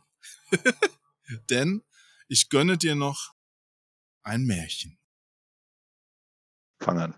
Die Weisheit alter Frauen. Im Lande der Ful, ein paar Tagesreisen südlich des Tschadsees, lebte einst auf dem Dorfe eine schöne junge Frau, die wurde von ihrem Mann so schlecht behandelt, dass sie meinte, es bei ihm gar nicht mehr aushalten zu können. Immerzu beschimpfte und schlug er sie, und der böse Mensch besserte sich selbst dann nicht, als ihm seine Frau drei hübsche, gesunde Söhne geschenkt hatte. Eines Tages meldete eine steinalte Verwandte ihren Besuch bei der Familie an. Nachdem sie das Leid der jungen Frau beobachtet hatte, versprach sie ihr, sie schnell von ihrem Peiniger zu befreien. Sie sollte nur alle ihre Ratschläge ganz genau befolgen. Am Abend des gleichen Tages kam der Mann nach Hause und fand seine Frau im Bett liegen. Neben ihr saß die greise Verwandte, weinte und sprach von einer plötzlich aufgetretenen Krankheit. Am darauffolgenden Tag wurde der Arzt geholt, doch alles nützte nichts. Und als am dritten Tage der Mann wiederum nach Hause kam, hörte er schon von weitem die Alte klagen und jammern. Sie empfing ihn an der Schwelle mit der Nachricht, dass seine Frau gestorben sei. Da die Verwandtschaft sehr weit entfernt wohnte, drängte sie ihn, sich nur gleich auf den Weg zu machen, um sie zum Begräbnis einzuladen. Die Kreisin traf alle Vorbereitungen für die Beerdigung auf das Beste und nachdem die Leiche der schönen jungen Frau der Erde übergeben war und die Angehörigen beim Totenmahl beisammen saßen, schlich sich die Alte unauffällig davon, ging heimlich auf den Friedhof und befreite die vermeintlich Tote, welche nun, ebenso befreit von ihrem bösen Mann, in der Stadt ihr Glück versuchte und auch alsbald einen guten Mann fand, mit dem sie sehr glücklich wurde. Der böse Mann war auf dem Dorf zurückgeblieben und lebte allein mit seinen Kindern. Das Schicksal seiner Frau, von der die Dorfbewohner meinten, sie sei wohl aus Kummer gestorben oder vielleicht sogar umgebracht worden, verstanden sie als warnendes Beispiel und beachteten die Werbungen des bösen Mannes überhaupt nicht. Allmählich wuchsen die drei Söhne heran und ihr Vater dachte daran, sie zur Schule zu schicken, damit sie etwas Ordentliches lernen könnten. Sie gingen in die Stadt, wo sie einmal ganz zufällig eine Frau sahen, die sie als ihre Mutter zu erkennen glaubten, obgleich dieses energisch bestritt. Die Söhne ließen aber nicht locker, machten die Wohnung ihrer Mutter ausfindig und erzählten ihrem Vater von der Begegnung. Er eilte in die Stadt und erkannte die Totgeglaubte als seine Frau wieder. Die jedoch blieb steif und fest dabei, den fremden Mann und die drei Knaben nie im Leben gesehen zu haben und verbat sich, unterstützt von ihrem zweiten Gatten, jede weitere Belästigung. Indessen wollte sich der erste Gatte solch einen Betrug nicht gefallen lassen und brachte den Fall vor den Richter, der aber nicht imstande war, die Wahrheit herauszufinden. In seiner Ratlosigkeit fragte der Richter seine alte Großmutter, was er denn nun machen sollte, und die weise alte Frau sagte ihm, er solle ganz nach ihren Anweisungen handeln, denn sie wüsste ein Mittel, mit dem sich ganz gewiss die Wahrheit herausfinden lassen würde. Na, bist du noch dabei, Martin? Äh, ich guck gerade, welche Tom Brady-Karten ich investieren sollte anteilig, aber ich höre mit einem Ohr noch zu. Ignorant. Der Richter setzte die neuerliche Verwandlung für einen bestimmten Tag fest. Als dieser angebrochen war, hatte sich eine riesige Menschenmenge auf dem Marktplatz eingefunden, denn jeder war gespannt auf den Ausgang dieses Prozesses. Die schöne junge Frau war mit ihrem zweiten Gatten, der Kläger mit seinen drei Söhnen erschienen. Und der Richter sprach zu der Frau. Welcher von den beiden Männern ist ein rechtmäßiger Gatte? Und die Frau antwortete, Dieser hier, und zeigte auf den zweiten Gatten. Und den anderen Mann hast du nie im Leben gesehen? Ganz recht, sagte die schöne junge Frau, ihn habe ich nie im Leben gesehen. Nun, meinte der Richter, dann wird es dir wohl auch nichts ausmachen, wenn ich über die drei Kinder hier verfüge, denn ihr Vater kann sie nicht länger versorgen. Nein, es macht mir nichts aus, denn es sind fremde Kinder, antwortete die Frau antwortete die Frau. Ich habe ein bisschen Probleme mit it, it, it, am Ende. Also, sagte der Richter, der älteste Knabe wird an den Sklavenhändler hier verkauft. Was ist denn das für ein Richter? Die Menge. Was ist das für ein Ort? Ja, ich weiß auch nicht. Irgendwo in Afrika. Die Menge sah schaudernd, wie ein bärtiger Araber sich mit Kette und Peitsche dem Jüngling näherte, der furchtsam zurückwich. Der Richter aber blickte auf die schöne junge Frau und bemerkte, wie ihre Augen sich mit Tränen füllten. Dann wies er auf den zweitältesten Knaben. nahm ihn bei der Hand und führte ihn zu einem zerlumpten Bettler, der einen Karren neben sich stehen hatte und in der rechten Hand einen Knüppel trug.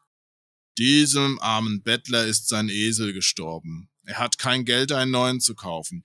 Ich denke, der kräftige Bursche hier könnte sehr gut den Karren ziehen.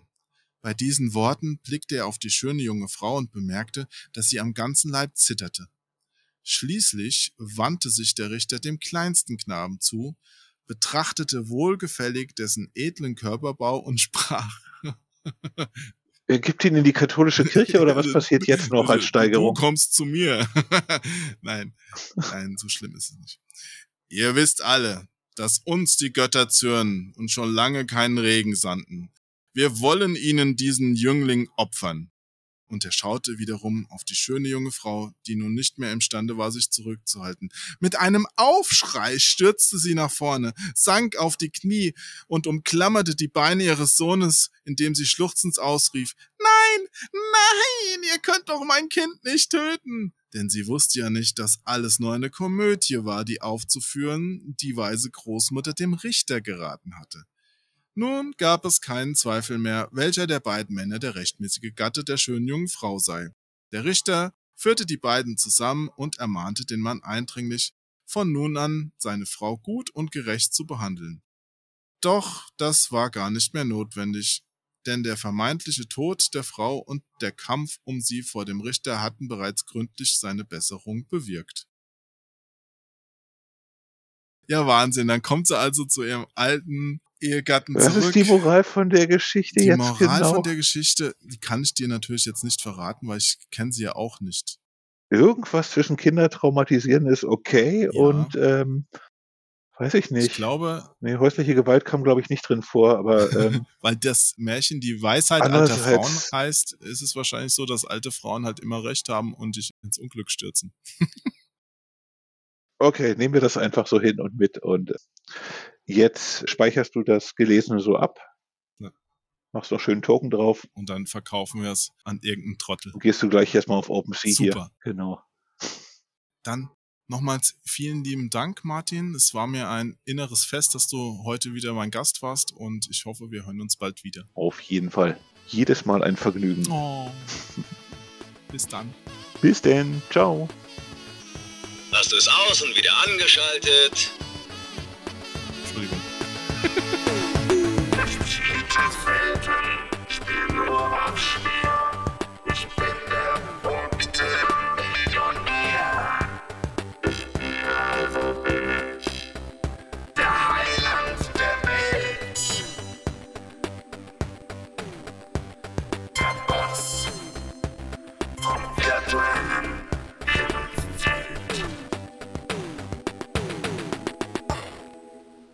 Ich bin vollkommen,